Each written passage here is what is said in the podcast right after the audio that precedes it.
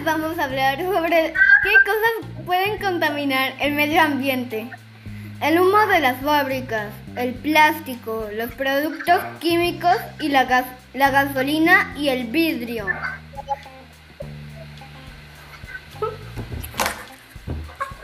Compañeros, estas son las acciones que debemos hacer para cuidar el planeta. Separa la basura.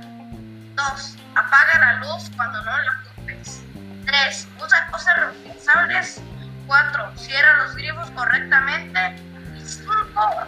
Utiliza el termostato.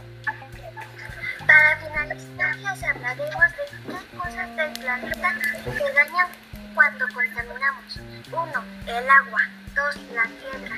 3. El aire. 4. Los animales. Y por último, las plantas. Muchas gracias por su atención. Espero que les 爱你